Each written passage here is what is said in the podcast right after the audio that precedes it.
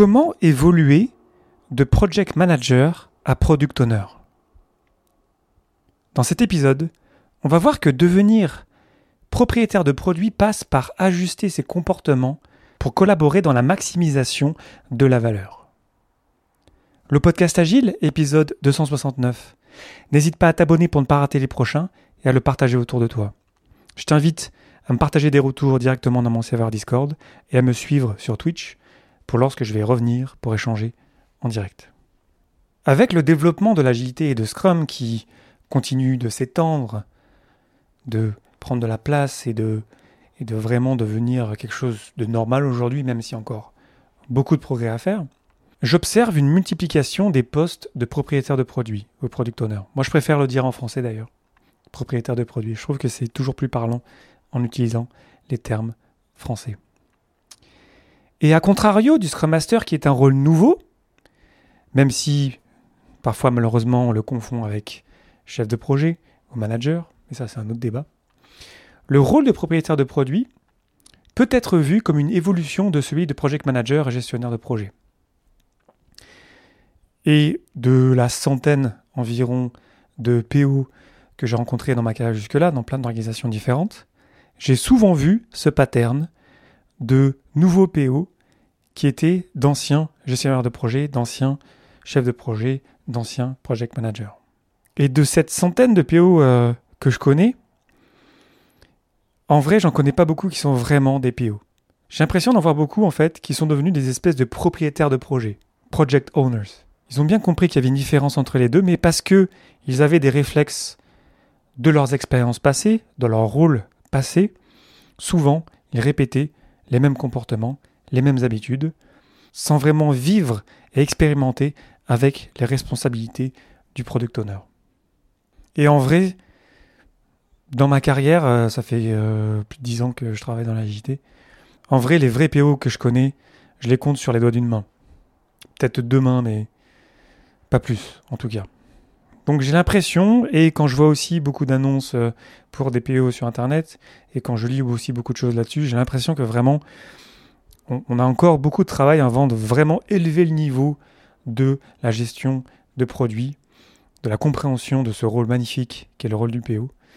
Euh, et, je trouve ça super intéressant parce que j'ai vraiment l'impression que c'est un moment de bascule euh, qui peut vraiment nous amener en tant qu'industrie à un tout autre niveau de euh, création de valeur.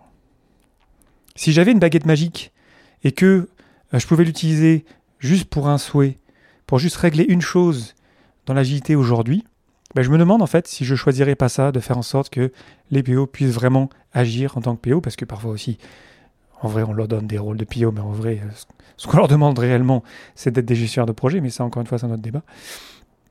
J'ai l'impression que vraiment, ça réglerait beaucoup de choses et ça nous amènerait, et ça nous amènerait en tant qu'industrie à un tout autre niveau de génération de valeur.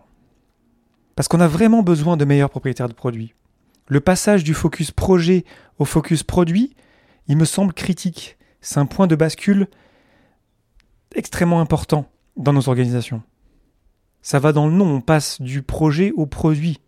Tout change là, il y a beaucoup de choses qui changent dans la manière de penser, dans la manière dont on fait des budgets ou pas, dans la manière dont on mesure la valeur. Et je vois encore beaucoup trop d'organisations qui résonnent en termes de projet et parfois en forçant l'agilité, en forçant Scrum, en donnant des rôles, des pseudo-rôles de PO à des personnes, mais en fait, parce que rien n'a changé au niveau de l'organisation, en fait, ce qu'on leur demande, c'est toujours d'être gestionnaire de projet. Donc tu l'as compris, mon propos, ce n'est pas de jeter la pierre à qui que ce soit. C'est juste de dire que voilà, c'est un rôle fantastique, il peut être vraiment joué d'une très belle manière, j'ai eu quelques PO qui m'ont beaucoup inspiré, j'ai beaucoup appris à, à leur côté. Et j'ai l'impression que vraiment, ça peut vraiment tout changer dans nos équipes et dans nos organisations si on le valorisait et si on mettait vraiment les personnes en position de pouvoir vraiment agir en tant que PO. Parce que lorsque je vois des product owners qui agissent en tant que project manager, en fait, ils génèrent plus de gaspillage que de valeur. Sais, quand tu pousses un maximum de choses à ton euh, équipe, à tes développeurs, en vrai, ce qui en sort, c'est pas beaucoup de valeur, donc c'est beaucoup, beaucoup de gaspillage qui en sort. Ça devient un obstacle à la bonne collaboration de l'équipe, ce qui fait que le Scrum Master doit s'en occuper au bout d'un moment, ça devient compliqué, ça crée beaucoup de conflits ça tue l'agilité au lieu de la faire vivre. Vraiment, c'est difficile de travailler avec des personnes qui n'ont pas compris leur rôle, si on leur donne, encore une fois, le pouvoir et la possibilité de vraiment vivre pleinement ce rôle. Et de la même manière que l'épisode 180 sur les postures du Scrum Master, avec cet article de Barry Overeem des Liberators, il y a un autre article super intéressant, un autre concept de Robin Shorman et Chris Lucassen, qui s'appellent tous les deux les Value Maximizers, donc ce qui est un peu finalement la description du PO, qui sont aussi les créateurs de la formation PSPO avancée de Scrum.org. Donc pour résumer, euh, ces deux gars-là, Robin et Chris, c'est un peu les libérateurs des product owners finalement. Et ils ont développé dans cet article, et j'en profite pour remercier d'ailleurs euh, Farouk euh, Choula qui nous a aidé à relire le bouquin de Gunther Verheyen, pour m'avoir passé cet article parce que vraiment il y a beaucoup de choses intéressantes et donc on va y venir dans cet épisode-là. Et Robin et Chris, dans cet article, que je te mets dans les sources évidemment, hein, ils commencent par analyser, essayer de comprendre les postures qui sont incomprises, les postures limitantes des PO. Il y en a six. La première, c'est l'écrivain d'histoire d'utilisateur. C'est lorsqu'on pense que tout est dans le ticket, c'est lorsque on s'appuie beaucoup sur nos outils pour collaborer, et euh, ce faisant, en fait, on oublie de collaborer. Ce n'est pas que en soi, ce n'est pas une bonne chose d'écrire des histoires d'utilisateurs, c'est que si on fait que ça, si on est concentré que sur ça, et si ça bloque la collaboration, eh bien on est moins dans l'agilité. Parce qu'une histoire d'utilisateur, elle est censée générer plus d'échanges, pas les limiter. On y met juste le juste nécessaire, et ensuite on collabore. La deuxième posture limitante ou incomprise, c'est, ne serez pas surpris, le project manager, qui gère le projet, c'est plutôt le maximizer de rendement, orienté sur la vélocité, les métriques, qui veut toujours plus de fonctionnalités, qui est dans l'output, qui est dans le contrôle, qui est souvent le seul responsable du projet, et qui de fait limite la responsabilité collective et l'engagement. La troisième posture limitante, c'est l'expert, souvent un ancien développeur du même produit. C'est un bloqueur de partage de connaissances, parce que la connaissance est le pouvoir, et plus il en garde pour lui ou elle, plus il ou elle est important ou importante. Ça limite la collaboration, ça nous ralentit, c'est moins fun de travailler ensemble parce que on se repose principalement sur cette personne-là. Ça limite la pluridisciplinarité et euh, ça ne nous aide pas finalement à être plus agile. La quatrième posture limitante, c'est le réceptionniste. C'est le people pleaser, comme on dit en, anglais, c'est la personne qui veut plaire à tout le monde. Ouais, t'inquiète, tu mets ça dans le backlog, il n'y a pas de souci, on va le faire. Alors qu'à un moment donné, euh, ça ne marchera plus. On ne fera jamais tout ce qu'il y a dans le backlog. C'est la personne qui choisit pas, qui nous fait perdre du temps finalement. La cinquième posture limitante du PO, c'est le portier, qui est toujours au milieu, qui saute d'une réunion à l'autre sans faire ses suivis, qui est rarement là pour collaborer, qui fuit ses responsabilités, qui bloque les décisions. Et enfin, la sixième posture limitante du PO, c'est le manager, c'est le gestionnaire, qui s'inquiète de l'équipe, qui est censé, qui est le focus du Scrum Master en fait, qui fait des one-on-ones, qui a du pouvoir sur le produit et les gens, ce qui fait que c'est Dieu, ça limite l'autogestion et ça ne nous aide pas à être une meilleure équipe.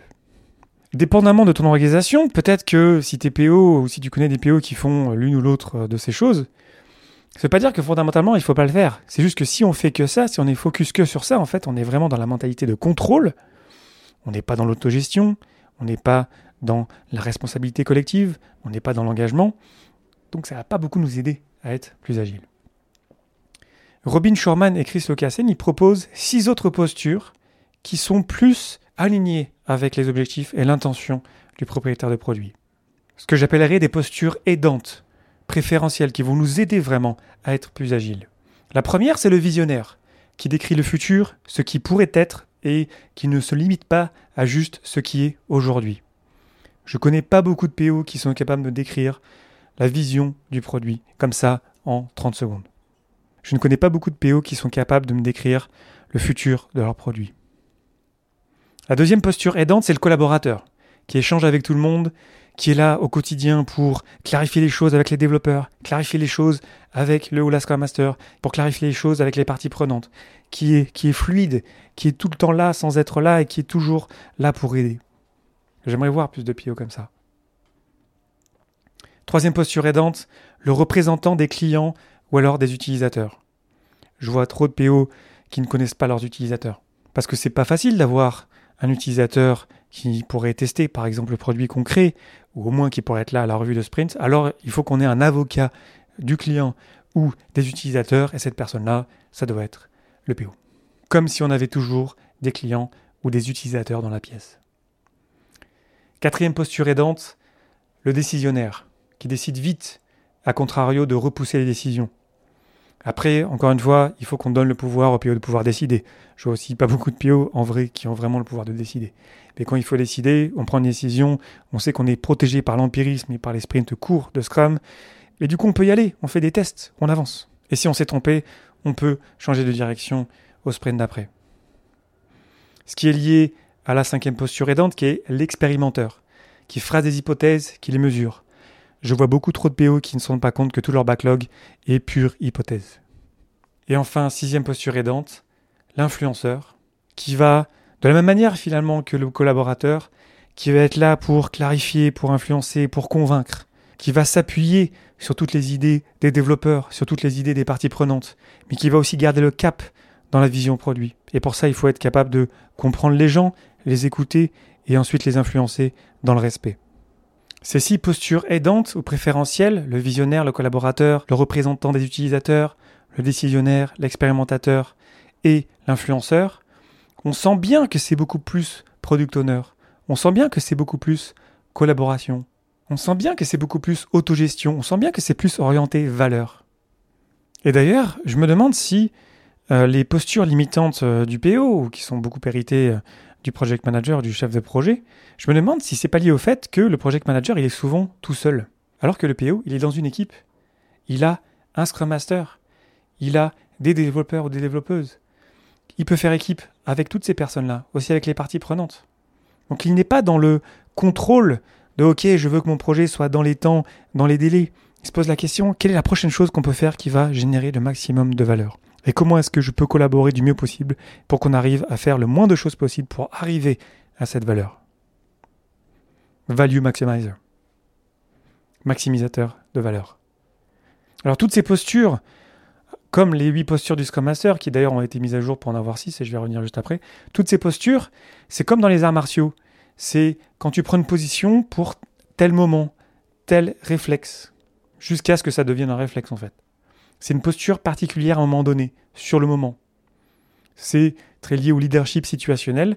C'est développer ses réflexes petit à petit en euh, grandissant avec le rôle. Comme je te le disais, les huit postures du Scrum Master ont été mises à jour par Barry Overeem des Liberators. C'est très récent, ça fait peut-être même pas un mois. Euh, et euh, donc je te ramène à l'épisode 180 où Barry explique en fait qu'il a enlevé la posture de leader-serviteur qui est en fait inhérente à toutes les personnes qui essayent d'être agiles c'est juste dans toutes les postures finalement être un leader serviteur. Le PO aussi est un leader euh, serviteur. Et Barry a aussi enlevé la posture du manager qui était souvent incomprise parce que c'était le management des impédiments, des obstacles, et évidemment que ce n'était pas le management euh, des personnes. Donc les points clés pour revenir au PM qui devient un PO, c'est d'être plus dans la collaboration que dans le contrôle, c'est d'être plus dans la communication que d'être moins dans la communication, et c'est beaucoup plus orienté valeur qu'ego. Je vois d'anciens project managers, nouveaux PO qui veulent garder la main, qui veulent contrôler, qui cachent les choses, qui ont l'habitude de ne pas partager, qui ont l'habitude de ne pas communiquer. Lorsque je leur dis attends mais je comprends pas pourquoi tu fais ça, j'ai besoin de transparence, j'ai besoin de collaborer. De par nature, en tant que Scrum Master ou coach agile, tous les jours je travaille avec mon mes PO. Donc mine de rien c'est quand même un sacré changement. On est toutes et tous dans un voyage. On n'est pas tout seul encore une fois la personne Scrum Master est la personne clé qui va permettre à une personne PO d'évoluer vers le vrai rôle, les vraies responsabilités du propriétaire de produit. Ça devrait être, à mon sens, tout comme le rôle et les responsabilités du Scrum Master, quelque chose qui est respecté, qui on se rend compte que c'est une vraie profession. Il y a des centaines de bouquins sur comment développer un produit. Et ça mérite vraiment d'étudier ça. Ça ne suffit pas juste de faire euh, une petite formation de deux jours et dire ah, c'est bon, je suis bio. Non, c'est vraiment un changement de mentalité. Ça prend des années. Donc prenons-le au sérieux, c'est une vraie profession. C'est d'ailleurs pour ça que Robin et Chris ont créé la formation PSPO A pour PSPO, Professional Scrum Product Owner Advanced, donc avancé, pour se rendre compte que ça suffit pas juste de faire une première formation. C'est tout un voyage, il y a beaucoup de choses à apprendre et on est tous dans un voyage, donc continuons le voyage. Et ce voyage, j'ai l'impression qu'il est surtout pas facile parce qu'il faut abandonner le contrôle. Passer de la collaboration au contrôle, ça fait peur. On ne sait pas comment, euh, comment euh, contrôler ça, quoi. Qu'est-ce qui va se passer? Donc ce saut un petit peu dans l'inconnu, euh, bah, je comprends qu'il soit pas facile. Mais c'est aussi une chose à faire parce que quand on s'abandonne finalement à l'autogestion, à la collaboration avec les parties prenantes, avec toute l'équipe Scrum, avec la personne Scrum Master, bah, c'est finalement là la magie euh, de tout euh, Scrum en général, c'est que on se rend compte qu'en fait bah, qu'on n'est pas tout seul et que c'est ensemble qu'on va trouver des solutions. On pourrait se dire en fait ça irait plus vite si je décidais tout seul, moi en tant que chef de projet, mais en fait non, ce serait pas plus rapide, ce serait pas plus efficace, ce serait pas des meilleures décisions. Donc c'est toujours plus intéressant de se reposer finalement sur l'équipe et aussi sur les parties prenantes pour arriver à prendre de meilleures décisions. Si cet épisode t'a été utile, n'hésite pas à me laisser plein d'étoiles dans ton application de podcast préférée. Comme d'habitude, je t'invite à me partager des retours dans mon serveur Discord. Je te remercie infiniment pour ton attention et tes réactions. C'était Léo Daven pour le podcast Agile et je te souhaite une belle journée et une belle soirée.